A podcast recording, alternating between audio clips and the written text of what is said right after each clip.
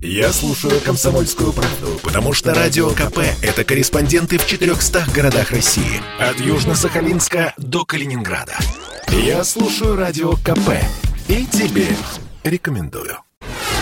Госавтоинспекция прекратила штрафовать водителей за превышение средней скорости. Суть в чем? Сначала фиксируется время проезда машины первой камерой, затем через несколько километров или сотен метров второй. Иногда используется система из трех или более устройств. Размер штрафов от 500 до 5000 рублей. По данным газеты «Коммерсант», водителей за превышение средней скорости не штрафуют с августа. В России шла активная дискуссия по поводу законности подобных штрафов. Их противники указывали, что в правилах дорожного движения движения нет понятия «средняя скорость». В Госдуме предпринимались несколько безуспешных попыток внести изменения в Кодекс об административных правонарушениях. Автоэксперт Игорь Маржаретта в целом не против подобной системы, но для ее работы действительно должна быть законодательная основа.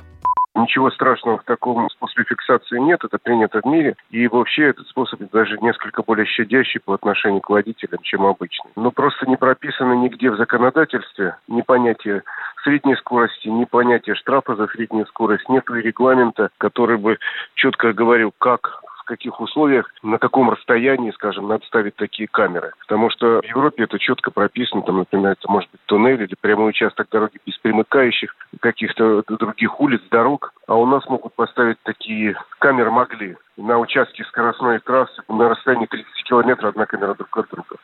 В ГИБДД, отвечая на запрос издания «Коммерсант», подтвердили, что штрафы больше не выписываются, но не уточнили, как давно и по какой причине. Часто суды отменяли такие постановления. Гаишники, по всей видимости, обобщили судебную практику и решили пока не применять санкции за эти нарушения, отмечает автоюрист Сергей Радько такого рода измерения, они юридически крайне несостоятельны по той причине, что они не позволяют определить точное место и время совершения нарушения. А место и время совершения нарушения – это, те обстоятельства, которые должны быть точно установлены. Поэтому все подобного рода измерения, указанные как превышение скорости на участке там, с 80 по 90 километров, а, конечно, они могут говорить о том, что машина где-то превысила скорость, но здесь точно не конкретизируется место совершения этого правонарушения. С точки зрения презумпции невиновности невиновности это недопустимо, потому что на этом участке могли быть другие ограничения, на этом участке могли быть въезды на этот участок, съезды с него и так далее.